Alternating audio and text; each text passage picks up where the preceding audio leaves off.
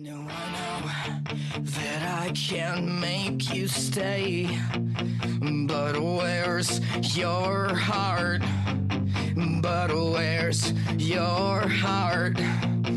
But where's your. And I know there's nothing I can say to change that part. To change. El Comisionado, el podcast del Capologist sobre fantasy.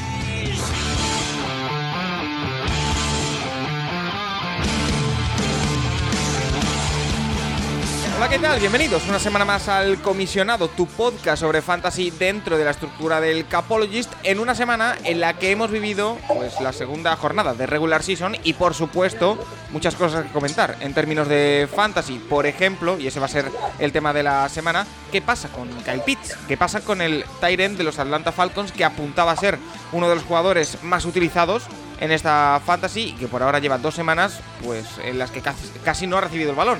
Incluso su entrenador le han preguntado por ello a Arthur Smith en esta pasada semana y ha dicho que bueno que, que esto no es fútbol fantasy, que, que, él quiere ganar los partidos y que por eso no le dan más balones. Así que vamos a analizar qué es lo que está pasando con él, vamos a responder a todas vuestras preguntas por supuesto y también, como no, vamos a repasar todo lo que ha pasado en las ligas del Capolis. Como siempre, con nuestro experto, los podéis escuchar en las mil y una fantasies, también eh, por supuesto en arroba daovir, lo tenéis disponible en Twitter. David Formentín, ¿qué tal? Muy buenas. Muy buenas. Yo pensaba, Paco, que los que tenían un problema con el entrenador en la NFC Sur eran los Panzers con Matt. Me alegra ver que los Falcons les acompañan, ¿eh? Eso de tener a un tío que diga que hay que ganar partidos sin involucrar a tu mejor jugador de ataque es maravilloso. Gracias. Gracias, Atlanta, por, por esto. Lo, lo, hablaremos porque es un tema que, trae telita, ¿eh? Pero además es que en el programa de hoy estamos de enhorabuena porque damos la bienvenida a, un, a una nueva persona que va a participar dentro del, del, comisionado en algunos programas, cuando pueda, cuando quiera, por supuesto, que lo conocéis todos, que le podéis encontrar en Twitter a García Muniz y que es Ángel García, que es, además de periodista en copy y demás, gran experto en fantasy y campeón de la Liga VIP del año pasado. ¿Qué tal, Ángel? Muy buenas.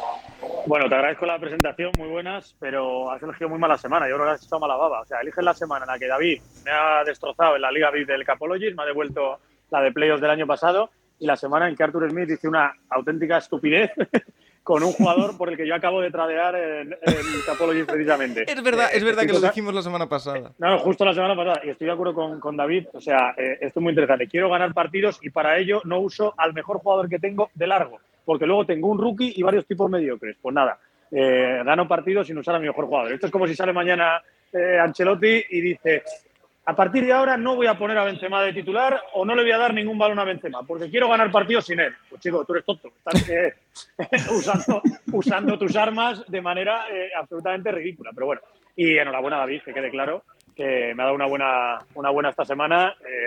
jugaba con trampa, porque claro, ha tenido la misma semana a Monra, a Cap y a Aaron Jones, si no me equivoco. Casi nada. O sea, Sí, solo, con esos tres, ya me ha destrozado. Sí, señor. Estás, pa estás pagando, y lo comentamos en, el, en las Million Fantasy que hicimos llamada durante el draft, tu estrategia de esperar tanto por un Titan. Sí. Te salió mal la apuesta por Kamet. Pero, pero primero, eh, Colquemet eh, no, no ha hecho nada. O sea, evidentemente fue una apuesta de decir va a tener mucho volumen y, y directamente Justin Fields no sabe pasar a nadie. O sea, eh, en este partido, de verdad lo digo, de contra, contra Green Bay, me, me confirmó que tengo muchas dudas que, que, que, Justin Fields vaya a ser un quarterback NFL de cierto nivel. ¿eh? Porque corriendo no es tan diferencial, ni mucho menos como puede ser Hartz o como puede ser, o, o, no has demostrado ser tan diferencial como puede ser Hartz, sobre todo como puede ser Lamar, y pasando es que es un absoluto cero a la izquierda. Entonces, eh, me preocupa casi más que, el juego de pase de, de, Atlanta con Mariota, el juego de pase de Chicago con, con Fields. Y bueno, esa fue mi apuesta. Cambié y dije, me encanta eh, Pitts, voy a aprovechar, como el año pasado me salió bien lo de Taylor, que mala primera semana primeras dos jornadas, y me lo vendieron, digo, voy a ver si pasa lo mismo con Pitts. Bueno, pues de momento la primera semana me ha salido al revés, porque pedí a AJ Brown por Kyle Pitts, es una apuesta arriesgada, pero, pero sí, sí. La verdad que tengo, tengo un problema en el, en el Tyren y, espero que Pitts me lo solucione, sinceramente. También te digo que el año pasado empecé igual, 0-2, y acabé metiéndome en playoffs con el gancho y ganando los playoffs. O sea que firmo lo mismo ¿eh? este año. Oye, eh, habrá que tenerlo en cuenta. También te digo, yo te firmo ganar en playoff el año pasado a las 1001 Fantasies y perder en, regular season con ellos. ¿eh? también lo digo, también lo digo. Yo es que, que lo, he pactado así con David. Le he dicho, yo no te preocupes, las de liga regular tuyas, pero luego cuando nos veamos en playoff te vuelvo a dar, ¿vale? Oye, me, he perdido ese acuerdo, ¿eh? me lo he perdido. lo han negociado a tus espaldas, David. Ah, vale, vale. falsifiqué, tu, falsifiqué tu firma en el contrato. Oye, entraremos, entraremos en el tema Kyle Pitts porque además nos preguntan por ello. Eh, David, pero eh, como siempre te pregunto, eh, ¿cuál es el titular, aparte evidentemente del Tyren de los Falcons de esta segunda semana de, Fantasy? ¿Qué es lo más llamativo para ti en, lo que hemos vivido? Pues voy a ampliar un poquito lo que hablamos la semana pasada. Algo como, quien tiene un cubi veterano tiene un problema. Anda. Y ya, y ya. Porque Tom Brady ahora mismo lo mejor es sentarle Aaron Rodgers, Matt Ryan son un manojo de nervios, tan pronto te hacen 18 puntos como negativos, no sabes. Eh, Stafford sí parece que empieza a remontar, pero más intercepciones que pases de touchdown lleva de momento. Dices, ¿yo qué hago? estamos en un mundo en el que es mejor irse con un Carson Wentz o un Jared Goff que con un Stafford o un Brady. Pues de momento sí. sí. Eh, yo, yo sobre esto siempre he tenido una teoría que yo si no puedo coger un quarterback élite, y ahí te voy a hacer mi reflexión de la semana, que empieza a, atacar los cimientos de una cosa que yo tenía muy clara en fantasy y empiezo a no tenerla tan clara, que es lo de ir a por, a por running backs temprano en, en, los drafts, y ahora te explico por qué. Sobre lo de los eh, cubis, yo siempre he tenido la misma opinión. O ficho uno de los élite, sobre todo con piernas, lo que siempre se habla del Konami Code, o ya me voy a por alguien que vaya a ir palmando porque es que eh, Carson Wentz, su equipo no está jugando bien, su equipo casi siempre va perdiendo y esos son los cubis que a la desesperada, lanzando mil pases e, intentando remontar, te dan puntos en fantasy. Hubo un momento Carson Wentz esta semana, yo creo que cerca del descanso, iba a poquísimos puntos. Eh, llegó a estar casi en negativo en algún momento. Entonces, eh, ¿qué pasa? Que te hace una segunda parte en la que a la desesperada intenta remontar y en fantasy te viene de maravilla. Vamos, yo, yo he tenido últimos drives de, cuarto cuarto que, me han salvado la, jornada. Y luego, sobre la otra reflexión que os hacía, yo siempre he sido de eso, de asegurar en primera ronda un running back estrella, sí o sí. ¿Qué pasa? Que te paras a mirar esta semana y más allá de eso, de que Taylor no está dando tanto el nivel, que McCaffrey está teniendo volumen, pero no está acabando de hacer los números que siempre hacía. Eh, de hecho, en 20 de las últimas 23 semanas, quitando estas dos, había hecho muchos más, muchos más puntos. Y entonces te paras a pensar en el resto de posiciones y dices, eh, Josh Allen, Lamar Jackson, eh, Jalen Hurts, Patrick Mahomes, están funcionando todos. Eh, te vas a los wide receiver, Diggs, Tyreek Hill. No sé, todos los, Hill, todos los que elegimos arriba, élite, o sea, todos están funcionando. Chase un poquito menos, está quedando un poquito, pero bueno, Justin Jefferson esta vez decepcionó, pero te va a funcionar y sí te va a funcionar.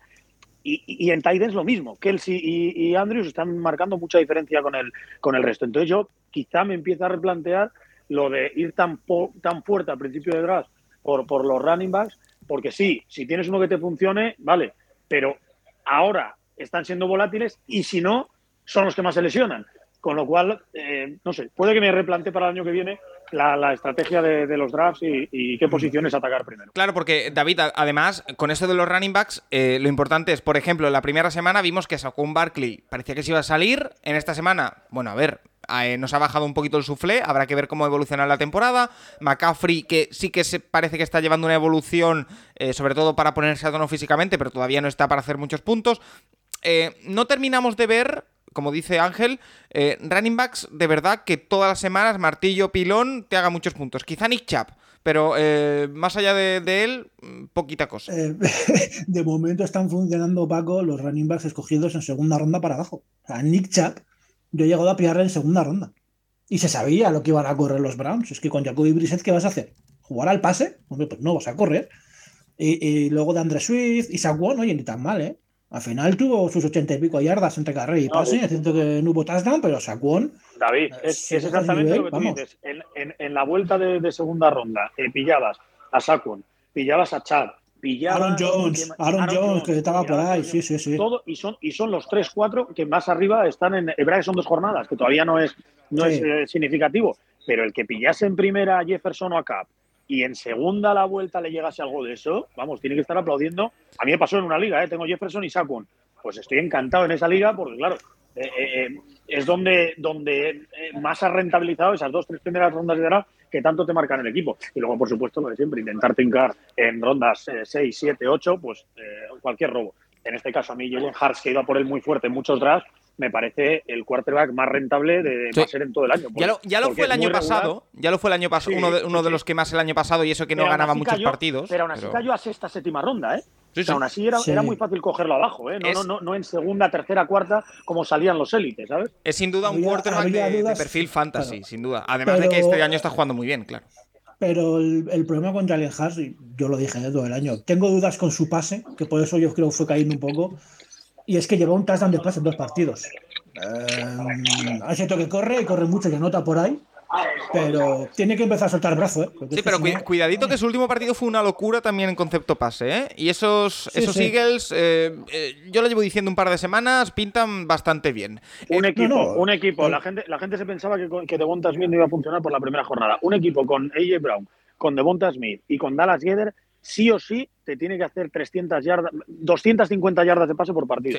Pase Mm. quien pase, pase quien pase, porque es que van a estar muchas veces solos, porque es que van a ganar en contested catches, o sea, yo creo que, que, que, que Hartz va a ser, no te voy a decir quarterback uno, que lo puede ser, porque parece que Lamar está otra vez en modo MVP y demás, pero, pero vamos, eh, top 3 seguro y lo fichabas como top 6, top 7. Sí. Mm. O- oye, eh, David, si te parece, Ángel, también vamos a entrar en algunas preguntas porque nos preguntan precisamente por running backs, que es el tema que hemos sacado a colación un poquito eso de que eh, hay volatilidad en cuanto a los eh, running backs para utilizar en la fantasy. Y por ejemplo, uno de los nombres que está decepcionando, o al menos a priori está decepcionando, no sé qué expectativas teníais en ellos, es Dalvin Cook. Nos pregunta Paula Burillo que qué opinamos del, más, del mal eh, comienzo de Dalvin Cook a nivel fantasy, que si se recuperará o si ya entramos en la cuesta abajo. Eh, yo es que personalmente, David, y reiteramos, siempre le decimos todo esto, semana 2, cautela, pero eh, yo los nombres Dalvin Cook, Derrick Henry, eh, a mí las... a- Totalmente de acuerdo. a mí he me- huido de ellos este año, he huido.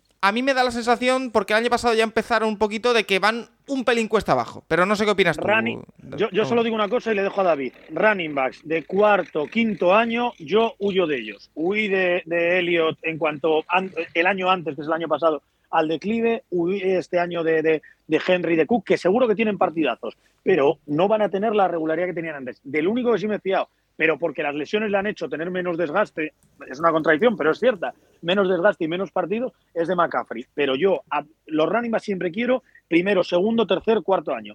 El cuarto no llego, primero, segundo, tercero. David, A ver, es un tema complicado porque los dos tuvieron una primera jornada con volumen, con sus 20 carreras y, oye, creo que hicieron 90, 80, 90 yardas hizo de carrera Dalvin Cook en la, que, en el- la que primera dices, oye, pues es- está bien, ¿no? Ya no son, le faltó el touchdown, pero oye, fueron números, bueno, oye, que puedes ir tirando con ellos, pero claro, es que en esta jornada dos han perdido, los, sus dos equipos han- iban perdiendo por bastante, entonces es que casi no hubo, no hubo carreras. Porque, claro, Dalvin Cook tuvo seis carreras, pero es que Mattison tuvo dos. Y Henry igual. Hombre, sí preocupa. O sea, es preocupante, hay que monitorizarlo, hay que seguir. De, de David, momento va a decir cosa- fuera. so- solo una cosa, lo de ir perdiendo es una cosa que se puede repetir perfectamente. Sí, Es no, decir, claro, en ese, en ese ese es el seguro, problema. en Titan sí, seguro y en Vikings sí. tengo dudas, pero probablemente también. Sí, ese es, ese es el problema, ¿no? Que de momento puedes decir, hombre, no aprieto el botón del pánico, en plan, Dios mío, los voy a cortar, pero no es mala idea buscar un trade por alguno de los dos. A, A ver, a ver si alguien pica. pica, ¿no? Claro, si alguien pica y, hombre, si los tienes de momento, tienes que jugártelas a, pues, a que tengan carreras, pero dice lo que acaba de decir Ángel, es que Titans tiene una pinta muy mala este año. O sea, Titans, hay un tufillo ahí extraño que no mola. Yo le veo top 4 del draft, mira lo que te digo. Y mira que hay equipos no. flojos, ¿eh? Sí, Yo le sí, veo top sí. 4 del draft. Es que es, es- es un pozo ahora mismo. Aquí. Ese Es que ataque esta, es- esta es- es semana, esta semana, Ángel David, hay un partido que es un drama con patas, que es Las Vegas Raiders 0-2, Tennessee Titans Mm. 0-2. Es que hay un Yo equipo creo que, que, se, gana, creo que gana Las Vegas y bien. Se Esa va- es mi opinión. hay un equipo que se va a marchar de ahí 0-3 y eso sí que va a ser un drama auténtico y, y total. Ah, sí. va, va a ser- va a ser Titans, ¿eh? Es que se, se les ha caído Harold Landry, la defensa ya no tampoco es mm, imperial y ese ataque está dejando muchísimas Sí. dudas. Oye, eh, Es- uf, Y Jonan, eh, con respecto a los running backs, también nos pregunta que para esta semana 3 tiene muchas dudas en el puesto de, de running back, que tiene a Najee Harris, que fue su primer pick en el draft, y que después tiene a Chase Edmonds, a Damian Pierce, a Jeff Wilson y a Tony Pollard. ¿A cuál debería alinear? Y dice que pese a esos Pues- problemas, que va 0-2. Yo el nombre de Vale. Tony Pollard me gusta, Ángel, no sé tú qué opinas. A ver, yo me gusta, pero siempre va a tener la limitación de que a Elliot Tucker les tienen que dar. O sea, la gente se queda con el último partido, que es verdad que Polar fue muchísimo más rentable, como ha sido en tantas veces. Tiene siempre muchas más yardas por toque de las que tiene, de las que tiene Elliot, pero hasta que no den el cambio definitivo, yo Polar es de los que me encanta tenerlo, pero no ponerlo. Es decir, es seguir esperando a que de verdad eh, desconecten de Elliot, busquen un trade, que no creo que nadie lo quiera, pero bueno, eh, algo así. Entonces, yo de todos los que ha dicho, eh, yo con Edmonds estoy preocupadísimo, esperaba mucho de él y al final veo que, que Monster se lo, bueno, se lo comió la última semana y, estoy empezando a, soltarlo, a moverlo o a, a, tradearlo. Jeff Wilson siempre me deja la duda de si de verdad le van a dar todo el volumen o siendo como Shanahan es capaz de que llegue Marlon Mack y le quite la mitad de toques. Entonces, y yo, de lo que ha dicho, jugaría ya con Damian Pierce. Yo creo que Damian Pierce ya eh, se ha convertido en el principal sí o sí de, Houston, por supuesto Najee Harris, ¿eh?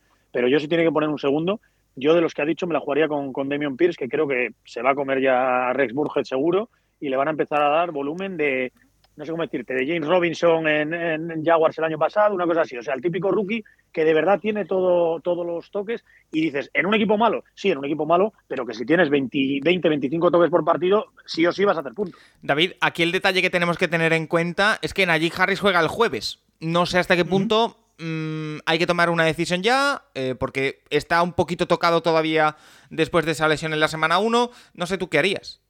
A ver, es solo una cosa, y le, corto a David. Eh, si tienes a Najee Harry, lo tienes que poner. Es decir, esto sí, el pick. O sea, tampoco sobre reaccionemos. Lo mismo hablaba con los trades antes. O sea, yo sí voy a ir a buscar a un Kyle Pitts de la vida. Sigo confiando en que en algún momento se den cuenta de que es el mejor jugador que tiene el equipo. Es decir, yo con los trades sí que iría todavía fiándome mucho de tus rankings pre-draft. Es decir, si tú pre-draft tenías a Najee Harris élite, pues le sigues poniendo el titular. Oye, si dentro de cinco jornadas, o en la jornada 5 o en la jornada 6, de repente es que sigue sin funcionar, pues evidentemente ya tomas una decisión. Pero no vayamos a cambiar en la jornada 3 a sentar a Najee Harris para poner a, Jeff Wilson. No sé, yo no lo haría, por lo menos. David. No, nadie. nadie. Y, además Najee está puntuando, está puntuando. A ver, no lo que todos queríamos, pero está puntuando. Tienes que confiar en él. si lo has conseguido, ha sido pick 1, pick 2, pick 3 del draft. O sea, en el en general, en global. No ha bajado Najee Harris del 1-5 en ningún momento. Entonces, tienes que ir a por él y luego sí, yo creo que entre Damian Pierce y Tony Pollard está la discusión. El resto yo creo que genera más dudas. Y Dallas es que ahora mismo puedes pensar que van a correr porque se les ha caído Dalton Schultz, pero alguien, alguien confía en que lo vayan a hacer. Eh, o sea, alguien, alguien, puede, alguien dice, ¿Qué es más fácil? ¿Que corran los Texans o que corran los, los Cowboys? Eh, eh, eso es lo primero. Y luego, y, luego que, que, aunque si corren, eh, si corren porque van por delante del marcador, van a dar muchísimo volumen a Elliot. Y si vas por detrás, sí, le van a dar más volumen a, Polar porque es más running, más receptor y demás, pero, pero tampoco mucho, porque lo que tienen que hacer es lanzar y puntuar rápido. Entonces, yo, lo de Polar, ya te digo, me encanta tenerlo, lo tengo en varias Dynasty, pero de momento no ponerlo. Oye, eh, más nombres que sacan a la palestra nuestros oyentes, porque esta semana, fíjate, no estaba previsto, pero nos preguntan mucho por running backs. ¿eh? eh Joseba Aguirre nos dice que Joe Mixon no ha tenido el mejor inicio de temporada. Sigo confiando en él para las próximas jornadas. El tema, David, es, que en los Bengals nadie ha tenido un buen inicio de temporada. Eh, esa es la clave. Esa es la clave, Paco. Si solo fuera por, Mixon, dices, bueno, cuidado, pero es que, claro, ¿qué números ha hecho Jamar Chase? ¿Qué números ha hecho T. Higgins? ¿Qué números has hecho Burrow?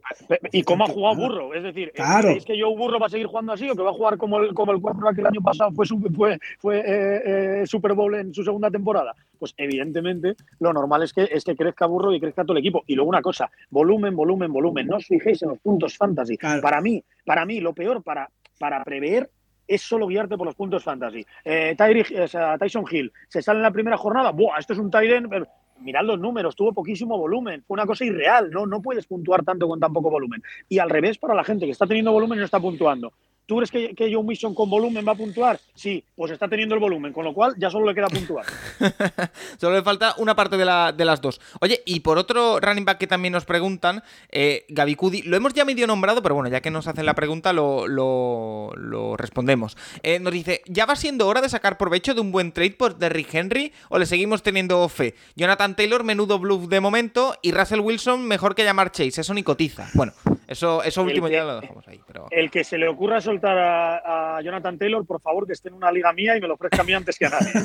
Oye, pero lo de Derrick Henry lo hemos nombrado y puede ser, ¿eh? sí, lo de Henry es lo que he dicho. Yo es que no lo hubiese drafteado. Ahora, si lo tienes y, tal, a mí no me gusta o sea, eh, tradear a, a, la baja. Me gusta, o sea, digo, vender a la baja. Me gusta comprar a la baja, como cualquier eh, persona lógica. Cuando baja el precio de algo es cuando quieres comprarlo.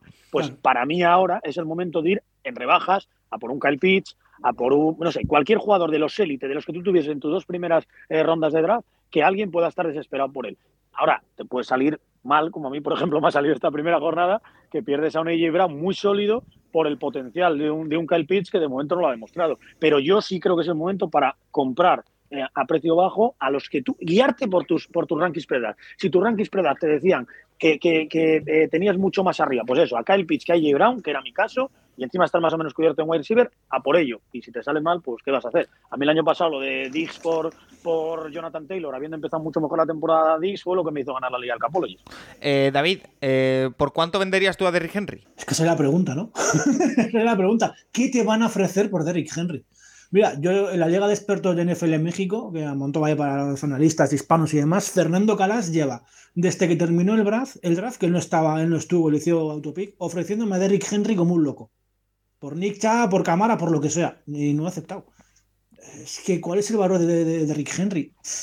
Yo, yo es que lo tenía, yo creo que lo tenía como running back 10, 11, 12, por ahí. O sea, eh, digamos que segunda ronda clara. Y evidentemente nunca ha llegado. Digo, bueno, pues nunca tengo a Derrick Henry, no tengo problema. O sea, yo, es que ahora me dices, ¿quién prefieres, a Derrick Henry o a, o a, DeAndre Swift? DeAndre Swift.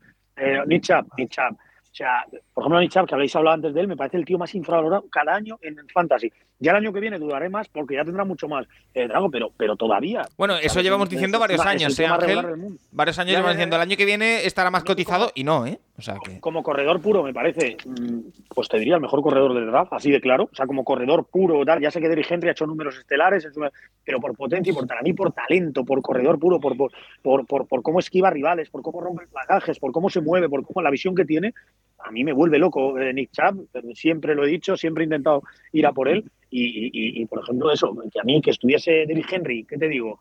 Pick 6, 7, 8 genérico del draft y que Nick Chubb fuese el 14, 15 y 16, yo no lo entendí en mi vida. No, y que además eh, Nick Chubb este año va a correr lo incorrible. O sea, se le van a dar todos los balones y ya lo estamos viendo con, con Brissett como, como quarterback. Em, vamos a entrar ya en el tema que nos centra hoy el, programa, eh, David, que es Kyle Pitts. Y además mm. nos preguntan bastante por ello. Nos pregunta Doctor y, Letrado que eh, si todavía vale algo, si es hora de aceptar eh, que va a seguir poniendo bloqueos. Eh, bueno, quizás un poquito pronto para, para eso. Javi Fanlo nos escribe desde la Asociación de Afectados y Víctimas por Kyle Pitts que qué está pasando, quiere entender un poquito qué, es lo que está sucediendo. También nos pregunta, por ejemplo, por Colquemet, que es otro nombre. Que, me haga socio de la asociación de las dos, de la de Pitts. Eh, Saúl nos dice si es tan mal jugador Pitts para Fantasy como pinta o si seguimos confiando. Eh, bueno, nos preguntan bastante por, por el Tyren de, los Falcons. Hemos nombrado ya un poquito al inicio las declaraciones de Arthur Smith. Eh, vale, ahora, metiéndonos en el tema, David, ¿Qué podemos hacer con esto de, Kyle Pitts? Ángel ya ha dicho que él va a seguir confiando, yo creo que es la mejor estrategia, pero eh, no tiene sencilla solución, ¿eh? sobre todo porque parece que tampoco eh, el sistema está hecho para él. Eso sí, hay que tener en cuenta que se otea en el horizonte y no muy lejano un cambio de quarterback en los Falcons. Esa, es la, clave, yo creo. Entonces, David, ¿tú cómo lo ves? A ver, eh, primero es lógico que la gente eh, esté preocupada. Fue el Titan tercero en salir rastreado Kyle Pitts. Yo no lo entendía cuando vi al Titan 3. A ver, entiendo que el año que hizo y demás. Pero es que el primer factor es Marcus Mariota. Un Titan depende de que su Google le sepa pasar. Y Mariota, o sea, pedirle a Mariota que sepa pasar eh, es como pedirme a mí que me haga seguidor de los, de los Falcons. Eso no va a ocurrir nunca. O sea, no. En la primera jornada un poco lo entendimos porque tuvo siete targets y bueno, pues pensábamos todos, yo el primero, que era mérito de la defensa de los Saints, ¿no? que les supieron defender bien. Pero es que eh, tú miras los datos del partido ante Rams, no puede salir con mejores números Kadar el Hodge que Kyle Pitts. Eh, eh, es que, es que, a ver, no, o sea, no, o sea, directamente le buscas tres veces para. Dices, pero ¿por qué? O sea, claro, luego entiendes, ¿no? Mariota es que no tiene precisión. Y, yo, Pago, no estoy tan seguro de que vaya a haber cambio de running backs en los Falcons si no es por lesión. O porque ya estén eh, 0-10 y quieran probar a Reader. Pero Arthur Smith se trajo, se trajo él a Marcus Mariota, que lo había tenido en Titans. Dije, yo a este lo quiero. Además, declaraciones de yo le he prometido que va a ser el QB1 o iba a ser el QB1. Y esto pinta, pinta chungo para aquel pitch. Es que el tema, yo ya, yo ya empiezo a dudar de a ver si con 0-10 el que llega eh, es Arthur Smith. Es que esa ya, es mi eso, duda. eso, eh, esa es la- yo, por puntualizar todo lo que estoy diciendo, primero, lo de Arthur Smith, a ver lo que dura. Es decir, él trae a Mariota porque dice, yo no puedo empezar perdiendo porque el que se juega al culo soy yo. Traigo a alguien de quien me fío más y más establecido. Vale, pero en algún momento desde la franquicia le tendrán que decir, todo eso está muy bien, pero somos una franquicia en reconstrucción, hemos ido a por un quarterback, no pronto, pero bueno, nos ha caído un tío que más o menos tenía, tenía bastante Cartel, buena prensa y sí. bastante buen nivel y bastante buen cartel en, en college, vamos a probarlo. Porque, porque para probar a Mariota ya sabemos lo que es Mariota. Y luego, tiene razón, por supuesto, David solo faltaba, en que Mariota no es un gran quarterback pasador. Pero es que lo mismo decían de, de, eh, Lamar Jackson y, va camino de hacer la segunda mejor temporada después de hacer el año pasado la primera de, Mark Andrews. eh, por ponerte un ejemplo, entonces, yo con esta cosa siempre digo lo mismo. Talento y oportunidad. Calpis tiene talento. Absolutamente todos los analistas internacionales, nacionales, la gente de Road Running, que yo me fío mucho de ellos, eh, Rubén, Marco, todo el mundo decía, Pitts es un unicornio, no se ha visto una cosa igual nunca. Eh, talento tiene, vale. Oportunidad, ¿qué tienen los Falcons? O sea, si están buscando como locos con un target con un target share de casi el 50% a un rookie, a Drake London. O sea, es directamente, vamos a tirársela a este que es el único al que le podemos tirar el balón. Coño, pues tirárselo también al bueno. Es que el tema, el tema aquí, Ángel, David, es que eh, quizá esperábamos o creemos que es lo normal que el pase de seguridad de Mariota esta temporada fuese Kyle Pitts. Eh, el pase de seguridad que es lo que busca Mariota en muchas ocasiones porque, a ver, tiene esas puntualización, es verdad, pero es verdad que Kyle Pitts eh, busca muchas rutas en largo, o sea, es un tight end muy atípico. Es más un wide receiver que otra cosa. Entonces, no es tanto el, el, el tight end de zona media que dices, va, este es mi pase de seguridad siempre. Pero aunque no sea tu pase de seguridad, insisto, que ese es el que te va a ganar. Los balones malos que tú tires te los puede ganar. No te los va a ganar Olamide Zaqueaus o, o, o Hodge, como ha dicho eh, David. Es que, no sé, no, no tiene ningún sentido. Y que salgas tú encima públicamente y digas, o sea, yo soy el, el- el- el general manager de los Falcons y le digo, y le digo a Arturo y vamos a ver, muchacho, tenemos una gran apuesta en esta franquicia, un, un jugador estrella para nuestros próximos 10 años. Se llama Kyle Pitts y tú sales diciendo que para ganar partidos justo lo que tienes que hacer es no dar el balón al bueno. Pero, tío, es que me estás hundiendo a, a mi jugador Es que además, estrella, además la frase, franquicia para los próximos 10 años. la frase os da en la línea de flotación a vosotros dos que sois expertos en fantasy, porque la frase de Arthur Smith literalmente es esto no es fantasy fútbol. Eh, David, ¿qué? Que habría Sí, que sí, Arturo pero- solo una cosa. solo una cosa. La fantasy fútbol consigue en hacer números, estadísticas, que es en lo que se basa tu deporte. Cuantas más yardas hagas, más opciones tienes de ganar. Cuanto más tardas hagas, más opciones tienes de ganar. Pues no te preocupes. Si le conviertes en un quarterback elite fantasy, te aseguro que le va a ir mucho mejor a tu equipo. David, Un tight end elite. Claro, eh, es que es, eh, lo acaba de decir Ángel, es que es un Titan atípico. Es decir, ¿por qué le funciona a Mark Andrews a Lamar Jackson y funciona también en Fantasy? Porque es un Titan típico Mark Andrews. Ruta media, pase seguro, maravilloso, ya está, es fácil, lo atrapa todo, es buenísimo. Kyle Pitts no. Pero si no funciona así Kyle Pitts, ¿por qué no lo intentas usar en corto? Más en corto, ¿no? Oye, pues quítale las dos en profundo. Si tu quarterback no sabe buscarle, ¿no? ¿Por qué te empeñas en no adaptar tu juego a tu mejor jugador? ¿No? Pues oye, eh, si Mariota no sabe ir en profundo, pues úsalo en medio. Pues es que yo creo que nadie tiene dudas de que si Kyle Pitts y Drake London acaban los dos con 80 yardas, tus opciones de ganar aumentan que si solo lo hace uno de los dos. O sea, pero es que no. Es lo lógico de la vida. O sea, es que no hay que, no hay que ser un genio, ¿no? Todos lo vemos. No sé. No puede ser complicado usar a Kyle Pitts, pero yo tengo una pregunta, y aquí os la lanzo a los dos. Si esta semana 3 se cumple lo, lo habitual, ¿no? Y es que cuando hay este run run busquen mucho al jugador y demás, y igual la jornada 3 de Kyle Pitts es buena, ¿qué garantías hay de que la 4 vaya a ser igual de buena y, y no empiecen o, o se vuelven a olvidar de él para 4? Es que es un dilema, ¿eh? es que no hay garantía. Mira, es que esta semana Atlanta va contra Seattle, que en teoría debería ser un partido que pueden ganar, que están ahí, Mm. y después es contra Cleveland y contra Tampa Bay. Por lo tanto, el nivel sube, eh, sobre todo la- las dos defensas. Eh, va a estar complicado para, para Kyle Pitts. Ya Ángel eh, ha comentado antes que él, si se lo permiten comprar a la baja en esta semana, él lo va a intentar eh, Sin comprar y duda. hacerse con él. David, Yo sigo confiando, sin duda. a todos estos eh, amigos que nos han preguntado qué tienen a Kyle Pitts en su equipo, si les llega una buena oferta, ¿tú lo traspasas? Va a depender muy mucho. Ya lo dijimos la semana pasada, los tight end están siendo una posición muy complicada en fantasy. Entonces, si tú tienes a Kyle Pitts y tienes a, no sé, un Dallas Geder, un Mark Andrews, un tal, dices, oye, fantástico. Pues mira, me deshago de Pitts, mm, intento sacarme un running back bueno, un wide receiver bueno, y, ya está. Pero desprenderte de Kyle Pitts para quedarte con qué sé yo, con un Evan Engram o con un tal, dices, pues, es que me quedo con Kyle Pitts. en algún momento dado aparecerá, ¿no? Es, es como Hawkinson. Hawkinson lleva dos partidos malos, mejores que los de Pitts, pero no mucho mejores. Pero hay que seguir apostando por él. En algún momento dado estallarán los dos. Quieres pensar, pero claro. ¿Y es algún, que algún nombre de Tyrant tapado que nos quieras sacar, David, a colación? ¿Algún secreto que quieras destapar? Para mí, Logan Thomas. Creo que ya hemos dicho, Logan Thomas es una opción fantástica para el Titan, está muy libre, le está buscando, a ver, sin abusar, pero le está buscando Carson Wentz. Hizo touchdown, ¿no? Sin- Este fin de semana. Si no Sí, pero sí, es- y, y es un jugador además, Paco, que cada semana que pase va a estar mejor de salud porque se está recuperando de la lesión y yo creo que cada semana va a estar mejor. Y es un tío que sigue muy disponible y que está muy bien. eh, si no, Tyler Conklin puede ser otra Sí. opción.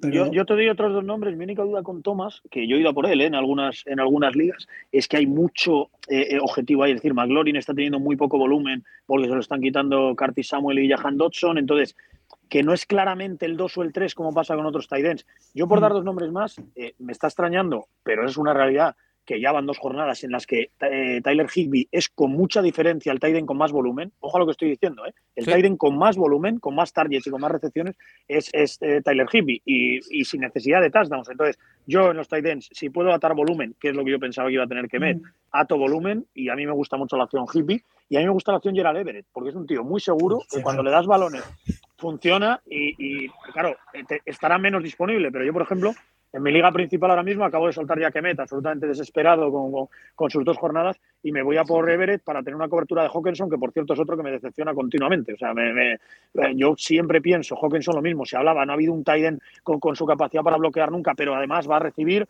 eh, piensas o pensabas en su momento sobre todo que en Detroit había muy pocas eh, manos a las que a las que lanzar, bueno, pues parece que siempre es la, la- la cuarta, la quinta, la sexta opción. Entonces, bueno, yo, Higby y Everett son dos válvulas de seguridad que yo ahora mismo iría por ellas de cabeza. Sí, hombre, Eh, eso, eso, eso, eso por descontado. Yo, ya, claro, yo contaba que eso, con que esos dos ya estaban ya pillos en todas las Pues, ligas. por, dar uno, por, Pero por dar uno que como no hizo nada sí. en la primera jornada y en la segunda sí funcionó, a mí me gusta mucho, mucho, mucho lo que he visto siempre de Irfe Smith. Entonces es verdad que está Thielen, es verdad que está Jefferson, pero a mí Irfe Smith es alguien que me gusta, que me parece Mm. Sí. una, una opción para, para, para si estás desesperado en el tight end, para, para funcionar. Oye, Sí, eh, como, como Hayden Haas en, en los Bengals. Ya termino de dar nombres. sí, también Sí, bien. pero, pero ahí sí que ya hablas de tres receptores, porque Gigi Jordan para mí es Sí. menos receptor de lo que es Tyler Boyd para, para Burrow. Entonces ya es cuarta opción y a mí cuarta opción ya me, me, me hace duda. Bueno, eh, más preguntas, porque ya entramos en cuestiones más de dudas concretas, como por ejemplo la de Safety Inseguro, que nos pregunta si Garrett Wilson o Bateman para una liga PPR. Conner, Judy o Renfro va a estar disponible y puede hacerlo bien el fin de semana. David, aquí debo decir varias cosas. La primera, eh, que me, me acordé mucho de ti el domingo. Cuando recordé esa frase que dijiste en el podcast de la semana pasada de, oye, no nos vengamos arriba con Duvernay. Y lo primero que hizo Duvernay en el partido de los Ravens es un retorno de ciento y pico yardas para touchdown. ¿Cuánto fueron? Cien- 104. ¿cuántas 104, fueron? 105. Dije, bueno, pues a lo mejor sí nos tenemos que venir un poquito Sí. arriba con, con Duvernay. Sí, Eh, ahí fue, ahí fue cubrirme, cubrirme un poco de gloria. ¿eh? Sí, pero eh, Bateman No, que pero también bueno, consiguió un, pero- un touchdown, Garrett Wilson que hizo muy buen partido contra, contra Cleveland. No sé a cuál prefieres de los dos. Yo quizá a Wilson, pero tampoco las tengo todas conmigo. Ah, es que es, complicado. Yo casi te diría que Bateman, porque tiene igual un poco más de volumen, más seguro, ¿no? En, Jets, a veces aparece Corey Davis, a veces aparece otro. eh, sigue siendo flaco el Cubi, dices, jope, ¿no? Bateman, tú miras los números de Bateman y oye, 5 tarde la semana 1, 7 la 2. Además le busca para con mucho espacio abierto, el volumen lo tiene asegurado él porque es el uno claro, Duvernay tiene cuatro o dos targets. Yo más seguro veo a Bateman. Pues yo, todo lo contrario. Eh, eh, para, para que además tengan las dos opiniones y se queden con la que. Y digo por qué. Y digo porque, eh, primero, yo eh, soy muy de Garrett Wilson. Cuando vi que estaba libre en el Capolois, que no me había dado ni cuenta, no sé quién lo soltó o no sé si quedó libre en el draft, lo cual sería un delito para todos los que drafteamos, eh, me fui a por él antes de explotar. Lo, lo veréis en el Capolois, además, en la liga tal, que le tengo ahí. Ahora le voy a poner el titular ya, ya esta semana. No le puse, evidentemente. Suele pasar cuando hacen eh, Sí. jornadones como este. Pero por un tema de, de- de volumen, precisamente. Es decir, eh, en la primera jornada, que es verdad que no hizo una puntuación estrella, bueno, depende del sistema de puntuación, pero a unos ocho puntos más o menos, ya tuvo ocho targets. Y en esta segunda semana, es verdad que en su semana de explosión, que evidentemente le tiras todos los balones, pues está saliendo y demás, tuvo 14. Entonces, yo en PPR busco siempre, siempre, siempre el volumen. Yo nunca tendría a- al Jarvis Landry de toda la vida, o, a- o al Cole Beasley de toda la vida, o al Hunter Renfro de toda la vida en, en una liga eh, estándar, ni siquiera casi en una liga half PPR, pero en una PPR voy- voy a por ellos de cabeza porque es que al final, por muy cortos que sean lo- los, los targets y por muy pocas yardas que hagas, lo que te dan los puntos son las recepciones, ni más ni menos. Entonces yo creo que, que Bateman es más de big plays como la de la semana pasada, que se hizo un touchdown de, de 60 yardas o 50 yardas, y, y- y Wilson creo que va a tener más continuidad, que se ha convertido, eh, de momento por lo menos para, para Joe Flaco, que en lo que era el año pasado el Ayamur, en tener mucho volumen, en, en wide receiver 1, y, y creo que el, que el un receptor 1 de Lamar Jackson es y va a seguir siendo siempre eh, Mark Andrews. Que por cierto, eh, solo quiero apuntar y recordar que el pasado lunes, en el, nuestro podcast habitual, Rafa Cervera apostó y se tiró a la piscina con que Joe Flaco le va a quitar el puesto a Zach Wilson. Así que eh, habrá que tener en cuenta a Garrett Wilson si se lo va a recibir uno de, de Flaco. Cuidado ahí, que Flaco llevó a, a una Super Bowl a, a Raven, ¿no? Sí, correcto. Eh, Flaco dos, ¿no? élite. Vuelve, Flaco élite, eso. el debate vuelve en 2022, eh. Cuidado. Eh, de, David, de la situación de Conner, Judy y Renfrew, ¿se sabe algo? Yo sé que Judy salió eh, Eh, lesionado en el hombro en el último partido de Denver, que sí, Renfrew también andaba tocado, no sé si se sabe algo. Judy es el que peor está. Eh, Renfro es protocolo de conmoción. Así que ahí hay que esperar, hay que ver. Y Conner es tobillo, parece, no parece mm, especialmente grave. Vale. Parece más seguro que pueda llegar igual Renfro por el tema de conmoción, pero bueno, que. No, hay- no hay nada seguro todavía. Esto, No. en, en esto es muy sencillo. Si le dan una Q eh, de estas de haber entrenado todo el último entrenamiento y tal, va a jugar seguro. Si le dan una D, quítalo, pero vamos. eh, Corriendo. Si le dan un doubtful, quítalo Sí. corriendo. Y bueno, ya, el, out, evi- eh, el out, evidentemente, pero nunca se os ocurra poner ni un, ni un doubtful ni una Q de estas de, de no ha entrenado en toda la semana, eh, eh, no ha acabado ni un solo entrenamiento, porque yo prefiero ir a por cualquiera de banquillo. Eh, pues te pongo un ejemplo de esta semana y luego acabo jugando. T. Higgins es mi, mi, mi wide receiver 2. eh, jugaba, como tú bien dices, lo de los horarios que es importantísimo, a las, a las 10 y 25, 15, no sé a qué hora, a qué hora jugaron hora de aquí.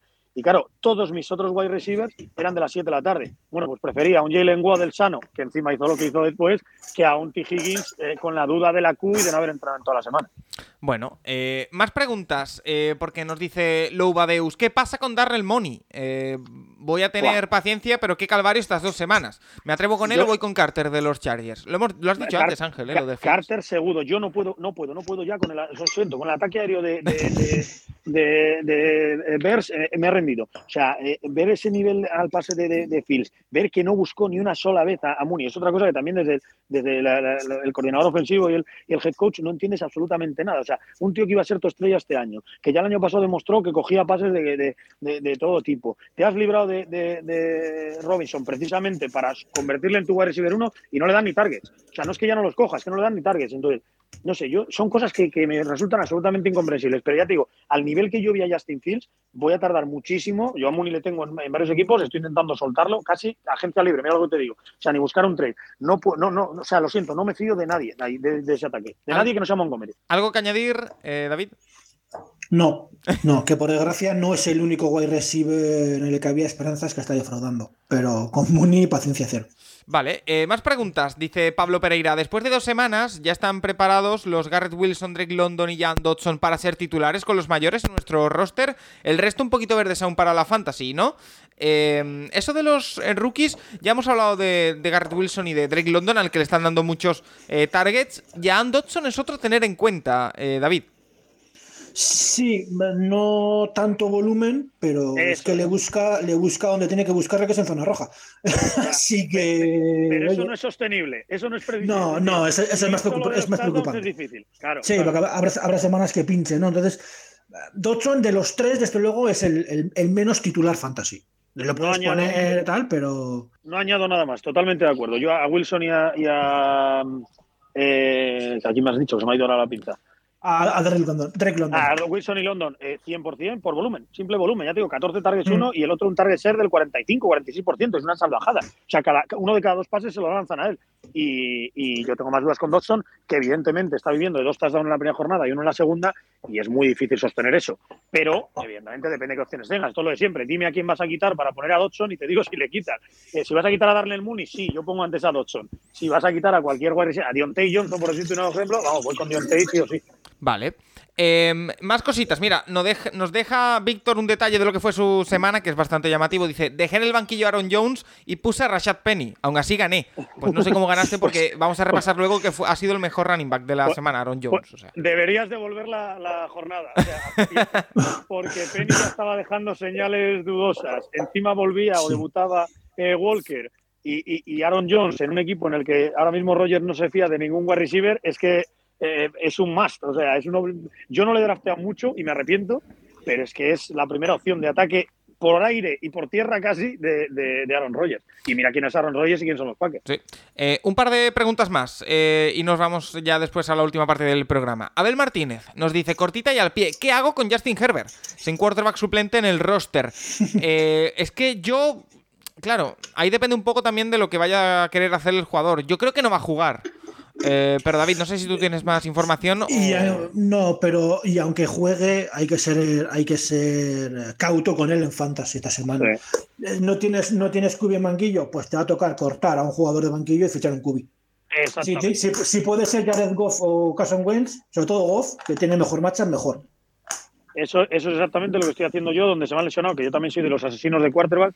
Eh, mi, mis dos quarterbacks estrellas, mi liga estrella es eh, Dak Prescott y Trey Lance. Me he cargado a los dos para todo el año y estoy ahora desesperado, desesperado buscando cubis. Eh, evidentemente, ni se te ocurra cortar a Justin Herbert, insisto, salvo que juegues contra mí en una liga, que entonces córtale o antes ofrécemelo a mí en un trade barato. Y eh, evidentemente cortas a tu último jugador de banquillo, no sé, al que más te esté desesperando, al que menos Hmm. mm. esperanza de futuro tienes, fichas un cubi para esta semana y ya la semana que viene, si quieres, y si ya vuelve Herbert, sustituyes a ese cubi, a Jared Goff o a quien sea, para, Oye, para eso. Yo, yo estoy con, sobre todo lo hago mucho con las defensas, ¿no? Streamear y cada semana ir cambiando, ir cambiando Ángel, la que mejor marcha y, jugártela con un quarterback de estos que todavía no ha salido como titular y a ver qué tal, me, se me ocurre Reader, por ejemplo. Es que hasta que no salga. O sea, quiero decir, no, para tenerlo, por ¿eh? acumularlo, o sea, para guardarlo. Sí. sí. a ver, yo en ese caso, del que más me fiaría es de Pickett. Porque Trubisky está haciendo lo que está haciendo, porque yo creo que tiene muy buenos receptores, más allá de lo que puede hacer por aire en Najee Harris, y porque yo creo, y sé que te gusta mucho, por eso también lo digo, Sí, eh, sí, sí, sí, sí. que, que creo que Kenny Pickett, sinceramente, eh, va a ser el, el primero de los rookies que de verdad sea titular y de verdad sea eh, rentable en fantasy, por capital de draft y sobre todo por cuerpo de receptores y por, y por equipo. A mí Deontay Johnson me vuelve loco, es una aspiradora de target, eh, Pickens todo el mundo la, la, la hypea muchísimo en esta pretemporada, sigue por ahí Claypool, eh, lo que te pueda dar allí por aire. Yo, si, si alguien quiere acumular un quarterback rookie, yo iría de cabeza por Pickett. Eh, David, ¿algo que añadir? Cuidadito con Malik Willis, que igual empieza a jugar antes de lo que pensamos. Sí, el, yo lo, lo, tenía en la cabeza también. Ya, ¿eh? tengo, Tanto dudas, ya, tengo, ya tengo dudas. Le, Ya tengo le dudas. tengo en, le tengo en dos Dynasty, pero es que tengo miedo a que sea otro tipo que no sea capaz de dar un pase de 10 yardas. Entonces, ya que Esa- correr, ese miedo va a no correr, existe, pero claro, ya sé Sí, el correr, pase. pero- La, la última pregunta que nos la hace Eric Nortes nos dice: Hola amigos, confío en DJ Moore, gracias. A ver, yo es que. siempre, siempre. Sí, Regularidad pura. tuvo, Lo Uy, siento, esta- lo siento. tuvo algún drop Esta feo el otro día, ¿eh? No, no me, no me preocupan sus drops, me preocupa el, el- el que tiene. Cuida.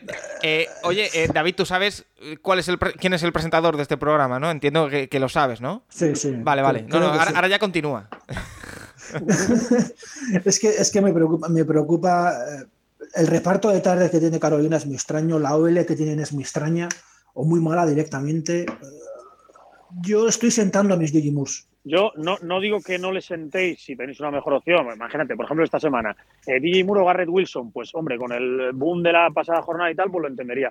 Pero DJ Moore siempre acaba por encima de las mil yardas. Yo no sé cómo lo hace, Mm. da igual quién le pongan de quarterback, da igual lo malos que sean los Panthers, siempre acaba por encima de mil yardas. Entonces, por ejemplo, DJ Moore es otro de los tipos a por los que yo iría eh, de, de comprar barato. O sea, insisto, yo, yo hasta la jornada 5 me fío de mis rankings pre-draft. Y si en mis rankings pre-draft DJ Moore estaba eh, tercera ronda y me lo están vendiendo por un tipo que yo drafté en la sexta, por mucho que ese tipo de la sexta esté funcionando, o sea, no te estoy hablando de un Divo Samuel el año pasado, un Cooper Cup el año pasado, que ya se veía que iban a reventarla. Pero un jugador que esté así eh, eh, rindiendo ahora a principio de temporada y le puedas sacar por otro que no esté rindiendo y tú tuvieses más arriba, yo lo hago siempre. Bueno, eh, pues ahí queda. Eh, lo vamos a dejar eh, por aquí antes de irnos a hablar de las ligas del Capologist. Te despido. Ángel García, como siempre, un auténtico placer y te espero en próximas entregas del comisionado, ¿eh? que nos hemos pasado Me- muy bien. Me parece muy bien que con mi 0-2 eh, me despidas porque no merezco otra cosa. Hasta que no reaccione, eh, no merezco que me vuelvas a invitar aquí al Oye, programa. eh, Eh, por lo menos no vamos a meter el dedo en la llaga, no vamos a hablar de ese partido. Conti- tú tranquilo. Tú, Bueno, eh, te, te digo una, te digo una cosa, jugando contra tres, ¿qué diría? Top 8 de la jornada, perdí por 10 puntos, a 120 a 110, que bueno, más o menos fue una derrota honrosa y, y levanto la mano, fue mucho mejor David y le felicito. Y nada, encantado de, de volver cuando me queráis invitar. Pues nada, Ángel, como siempre, un auténtico placer. Eh, David, nosotros vamos a hacer una pequeñita pausa y nos vamos a hablar de las ligas del Capologist. Vamos a ello.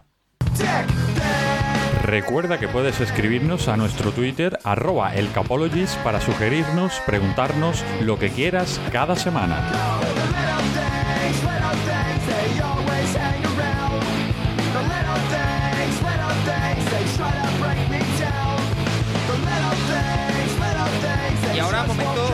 Quedamos con David Formentín, con nuestro experto, para hablar de las ligas del Capologist. Semana 2 y, eh, bueno, la primera gran noticia es que, eh, David, yo abro el documento que nos prepara siempre nuestro querido comisionado Alberto Víctor eh, Fernández, que estará con nosotros, ya os puedo anunciar, durante varias semanas en la temporada y nosotros que lo agradecemos. No hay comunicados que hacer, por lo tanto, yo sobreentiendo creo. Y es que va todo bien, todo correcto en el funcionamiento, eh, todo el mundo está participando, todo el mundo está jugando, todo el mundo está bien. Así que eso es la primera gran noticia que, que nos llevamos. Sí, en- en- para un comisionado fantasy, la mejor noticia es que no haya noticias. Correcto. Es señal de que, de que todo el mundo hace alineaciones, de que no hay que dar toques a nadie. Eso es lo que queremos todos. Sí. Eh, después, porque para que sepáis, nuestro querido Alberto Víctor Fernández nos prepara un PDF, pero espectacular. ¿eh? O sea, el formato es perfecto. Ni, en el, ni en el trabajo, tú que trabajas en un medio de prensa, hay esta- este nivel de preparación. No, no, no. Ya te puedo asegurar que no. Eh, la sección 2 es la de mejores jugadores de la semana y nos prepara un equipo perfecto de la semana que eh, me ha sorprendido en algunos aspectos. Por ejemplo, el, el quarterback mejor valorado de la semana, podemos haber dicho a lo mejor Josh Allen, a lo mejor Tua Tagovailoa. No, es Lamar Jackson. 50,80 puntos para el eh, quarterback de Baltimore. Podía haber sido Kyler Murray, que tuvo que correr eh, mucho. Pero no, no, no. Fue, eh, como decimos, Lamar Jackson. Que bueno, no nos sorprende del todo, pero esta semana me esperaba que a lo mejor fuese otro. Eh, eh, running back Aaron Jones, eh, 33,50 puntos. Después, wide receivers, dos que yo he tenido en diversas eh, ligas. Uno es Stephon Diggs y el otro es Tyreek Hill, 41,80 puntos. Eh, Stephon Diggs, 39,50 puntos. Tyreek Hill. Tyren, Tampoco hay sorpresa. Mark Andrews de Baltimore Ravens, 24,20 puntos. El flex, ojito, Amon Sam Brown. El receptor de los Lions, que te ríes y ahora te preguntaré, 37,90 puntos. Eh, Graham ganó, el kicker de los Giants, se lleva eh, la posición con 15 puntos. Y la mejor defensa, Tampa Bay Buccaneers, con 29 puntos. Un total de 271,70. ¿Qué me tienes que decir de todo esto? ¿Te sorprende alguna posición? Sobre todo lo de Amonra. eh, bueno, no sé cómo lo ves. Mira, es nuestro wide receiver 2 en el Capologist VIP. Claro, teníamos mucha fe en él, pero hay que ser honestos, no a este nivel. O sea, sí teníamos la sensación de que podía funcionar muy bien, pero es que lleva dos jornadas mm, funcionando, vamos, vamos, nivel mega pro. Es que es él el ataque de, por lo menos el aéreo de, de los Lions es él. Sí. Esto es malo para los que teníamos a T.J. Hawkinson, pero para los que apostamos por Amonra, pues, ¿qué más puedes pedir? Oye, ponte, ponte la medallita, ¿por qué no? Eh, hazlo. Claro, sí, vale. Eh, no Hay que, sé. hay que hacerlo cuando, cuando se puede, las pocas veces que se puede. Oye, eh, y llega un momento que yo tengo muchas ganas de, de comentar contigo porque vamos a repasar ahora qué es lo que ha pasado en la Liga VIP. Eh, pero quiero mirar hacia el futuro. Semana 3, si no me equivoco, los invictos, las mil y una fantasies, dos victorias, cero derrotas, un equipo que comandas tú, se enfrenta a un equipo que esta semana ha recuperado la senda de la victoria después de una derrota en la primera semana. Un equipo dispuesto a todo que se llama el Capologist. Eh, ¿Qué visión tienes del partido, eh, David? Eh, venga, nos, nos- nos venimos arriba, Paco. Decimos eso de es el duelo definitivo, el, el duelo de, de la temporada. ¿eh? Podríamos ju- jugarnos algo entre nosotros aquí. por- no sé, que alguien. Yo creo que, venga, yo creo que sí, ¿no? ¿Pero qué? ¿Qué podemos hacer? A ver. Yo- yo- te, acabo de lanzar este guante que no, no estaba preparado. Bueno, ¿eh? pero, Pero- bu- claro, por, por eso mismo, no, pues no sé, pero algo, algo podremos hacer, ¿eh? No Pues mira- sé, hombre, en, Fant- en Fantasy lo, lo- lo típico es el que gane le cambia el nombre al equipo del otro o algo así, pero no sé, tiene mucho sentido en este tipo de liga, no lo sé. Durante una semana. Se puede cambiar durante una semana, ¿no? Sí, sí, ¿por qué no? Pues venga, hacemos eso. El que gane venga. le cambia el nombre, elige el nombre del otro durante una semana en la, en la fantasy. Y ya ahí, Espera, cada uno, sí, sí. si quiere ser más Estoy, o estoy- menos estoy más- mirando lo que tenéis por si acaso. Bien, vale, sí, me gusta. Mante- Mantengo, mantengo, mantengo mi. Mantengo la apuesta.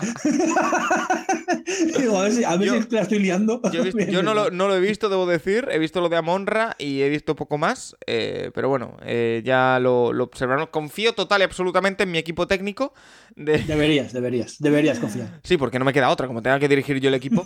Eh, en esta segunda jornada repasamos rápidamente los resultados. El Capologist, como decimos, le ganó a New England Castellón. Las 1001 Fantasies ganasteis a NFL en estado puro. Que Ángel se ha borrado de esta segunda parte del programa eh, porque creo que estaba un pelín avergonzado después de esa derrota, que están 0-2. 0-2 NFL en Eh, estado el puro. campeón, el campeón. Sí. eh. Eh, The Commissioner, cuidado que va fuerte, eh, ganó a Front 7 y está 2-0.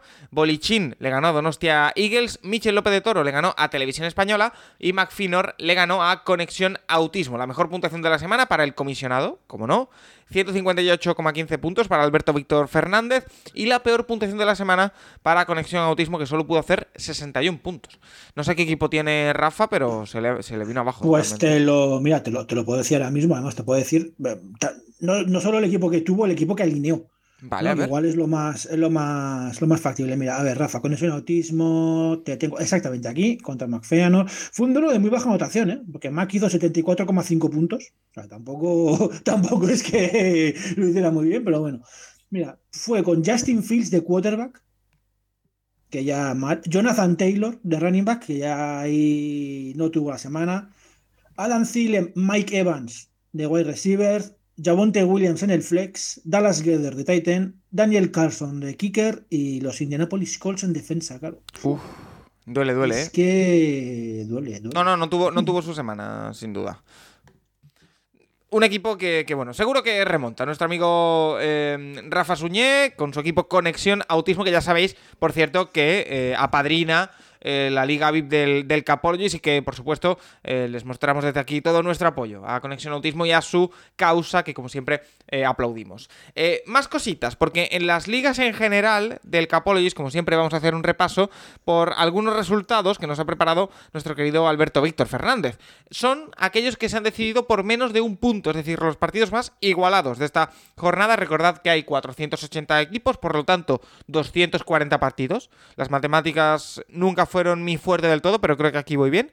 Eh, y por ejemplo, en la cuarta división D de la Norte, Josep Climent Trinidad le ganó a Hugo Ren- Rengifo por 0,85 puntos. En la tercera división C de la Este, Javier Almendros le ganó a Alejandro Ballestín por 0,65 puntos. En la cuarta división D, Juan José Hidalgo le ganó a Luis eh, Coronas por 0,85 puntos. Y en la cuarta división C de la Oeste, Rubén Martín Tejadillos le ganó a El Vestuario por 0,85 puntos. Yo debo decir que la semana pasada, creo que ya lo dije, pero si no lo reitero, gané un partido por 0,12 puntos y después los, los ajustes perdí. Eh, por lo tanto, vigilad siempre eso, ¿eh? no celebréis una victoria antes de tiempo. Em, Y como siempre, el premio Cody Parky al equipo que le faltó un pelín es para. Ah, mira, este es un viejo conocido del podcast. Sergio García Cestero, con su equipo Ser GC10, que perdió contra Sebrilla Viewers de Antonio Guadix Carmona por, ojito, 0,35 puntos en la cuarta división de la, Sur. De la Sur. Eh, mucha igualdad de la tercera y cuarta división, ¿eh, David? Y en las primeras también. en las primeras también. Sí. Es que cuando las puntuaciones son tan extrañas, suele ocurrir, ¿no? Porque tú, Cuando- tú- tú catalogarías las dos primeras semanas de Fantasy esta temporada como extrañas. Sí, generalmente suelen serlo. Generalmente sí que lo son, pasa que este año, claro, es muy llamativo lo de Brady, es muy llamativo lo de Derrick Henry, Dalvin Cook, eh, es muy llamativo lo de Curtis Samuel. Es llamativo. Por- Entonces, sí. Que por cierto, para todos aquellos hacemos un poquito de, de spam. Eh, el martes eh, tenemos un programa que ya está subido hace un par de días. Grabamos con Juan Jiménez y comentamos todo lo que está pasando con Tom Brady. El lenguaje gestual, cómo le puede afect- afectar a su juego. Obviamente no nos metimos en su vida privada, que eso es cosa suya y de nadie más, pero sí que comentamos un poco ese lenguaje gestual. Tú que le viste el, el partido de, de primera mano, David, eh, se le notó rarete a Tom Brady. Se le notó incómodo. Desquiciado, me atrevería a decir. Y sí, a ver, le suele pasar contra los Saints. Los Saints, Dennis Allen le tiene muy pillada la medida a Tom Brady. Además no cae en el error de hacerle blitzes, pero sí le, le, provoca malas lecturas y demás, entre comillas, ¿vale? Que se entienda la malas lecturas. Y me preocupa sobre todo la situación que tiene con los wide receivers. Paco, no hemos comentado. No va a jugar la jornada 3 contra Green Bay ni Chris Godwin, Julio Jones, muchas dudas, pero tampoco Mike Evans. Que está sancionado, ha apelado esa sanción. Sí, pero no se, no se la van a quitar. O sea, ni de lejos, me sorprendería un poco, porque es, es reincidencia además. Eh, muy complicado. De claro, es que va, va a ir como wide receivers, Bressad Perryman, Scotty Miller y Cole Beasley que acaban de fichar. No, no, pinta, pinta mal. Eh, más cositas, eh, como por ejemplo el premio Engordar para Morir, a la derrota con mayor puntuación que ha sido esta semana para Iván Liceaga Meza, arroba Iván barra baja Liceaga barra baja, en la segunda división B de la Sur, con, ojito, ha perdido con 156,25 puntos, que es mucho, son muchísimos puntos. Eh, mejores equipos de la semana. En la tercera división de la Norte, Juan Bueno, con su equipo Pucera, Pucela Squirrels, 160,50 puntos. Es que fíjate, eh, en la, toda la Norte, la mejor puntuación son 160 puntos y Iván Liceaga ha perdido su partido con 156. Es que me Sí, sí, no, es, es- estoy, estoy mirando yo cuántos puntos he hecho. Yo estoy en la. Ah, no, yo no estoy en la norte, estoy en la oeste. Joder, es que ya con esto de los puntos cardinales me lío. no es lo mío, estoy en la este, vale, vale. Estoy esperando a ver si me nombra en la este. No, Vale, pero ahora- Lo que decimos, es, hay que tener la suerte de que las. eh, eh, las puntuaciones te acompañen, es que es tan raro acertar. Eh, en la Sur, en cuarta división, Luis eh, Romero con su equipo Córdoba Califas ha hecho 167,60 puntos. En la Este, en segunda división, Agustín Churruca Otero con su equipo Prosperity White Owls ha hecho 170,50 puntos. Y en la tercera división de la Oeste, Gustavo Fernández con su equipo Epcot 1982 ha hecho 171,90 puntos. Un equipo que está formado por Lamar Jackson, que ya hemos dicho que es el mejor quarterback de la semana, Najee Harris, que, a ver, creo que no ha apuntado demasiado esta semana, eh, Tyreek Hill, que sí que ha sido uno de los mejores wide receivers de la semana, Michael Thomas, que creo que no hizo gran cosa, David. Eh, Bueno, tuvo, tuvo un touchdown y tuvo. Ay, de memoria no me acuerdo, 50 y. ¿Cuántas yardas tuvo Michael Thomas? Eh, 65. 65 yardas y un touchdown. ¿Quién crees que es el, el Tyren del equipo de Gustavo Fernández, de Epcot 1982? Como me digas que es Kyle Pitts, me voy a reír. Es Kyle Pitts. Es Kyle Pitts. Me tengo que reír, lo he dicho. Y aún así han hecho 171 puntos. ¿eh? El flex es Clyde Edward Seller. Bien tirada. El Sí. kicker es Justin Tucker. Y la defensa es la de los Buccaneers, que es evidentemente la mejor de la semana. Así que ahí se lleva esos Sí. puntos ricos Gustavo Fernández. Eh, David, no sé si te queda algo más que comentar antes de marcharnos. Nada, que pese a que es un poco raro, insistir, ¿no? Paciencia, paciencia, paciencia. Seguir mirando. A ver si hay algún eh, agente libre disponible. Es complicado encontrar para con agente libre que merezca la pena. Yo voy a lanzar este nombre, Curtis Samuel. Se se ha comentado antes. Es el nombre para mí de estas dos semanas. Y nada, que no me ganéis en esta jornada, en esta jornada, por fin, ¿eh? que quiero ponerme 3 la Beat. No, no, yo ya, yo ya nos hemos que- jugado cambiarnos el nombre en la fantasy. O sea que yo ya. Por eso, es que te temo, te temo, no sé qué nombre me vas a poner, tengo, tengo pánico. Pues Tengo no, lo, no lo he pensado, la verdad, pero algo divertido. Si al- alguien tiene alguna propuesta, que nos la dejen arroba el capologist. Así que. eh, Yo tengo, yo tengo algo pensado para ti, pero igual no te gusta. A ver, yo solo te digo que estamos eh, en, en el podcast más interactivo sobre NFL, por lo tanto, yo voy a dejar en manos del, del populacho de la gente que decida el nombre. Bueno, a- ahora sí que tengo que ganar. ahora sí que tengo que ganar, sí o sí. Así que, que nada. David, como siempre, eh, un placer tenerte una semana más en el comisionado. La semana que viene más. Y reiterar, como siempre, que le podéis escuchar a David y al resto del equipazo sobre Fantasy en las mil y una Fantasies. Que no sé si tenéis alguna novedad esta semana o tenéis menú habitual. Nada, el menú habitual, tres programas, tres programas diarios. El de ayer ya se ha subido y nos queda el del jueves y el del domingo. ¿Tú te has Cambiaremos enterado? la semana que viene, que hay, hay que irse a Londres a ver partidos y ahí igual cambiamos algo. ¿Tú te has enterado que nosotros tenemos un sexto programa esta semana? Yo lo- no sé por cómo, cómo tenéis ya los 10 a la semana. Yo, yo, yo que tú lo redondeaba a 10. pero No, de hecho, de hecho tengo Eh. la sensación ahora, eh, porque los partidos de Londres son ya, ¿no? Entonces, eh, creo que eh, si no es la semana que viene la siguiente, habrá siete, porque habrá que recuperar pasajero NFL para hablar de los viajes de Londres.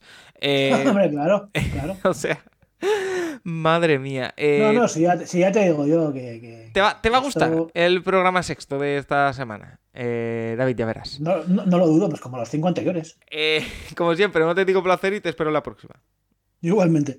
Y a todos los oyentes, como siempre, decirles eso, que hoy hemos tenido el comisionado, mañana Rincón del College, el sábado ese programa sorpresa. ¿eh? Ya no queda tanto, ya eh, queda poco que esperar. Si os metéis en nuestras redes, probablemente ya hayamos dicho algo, no sé cuándo estás escuchando esto.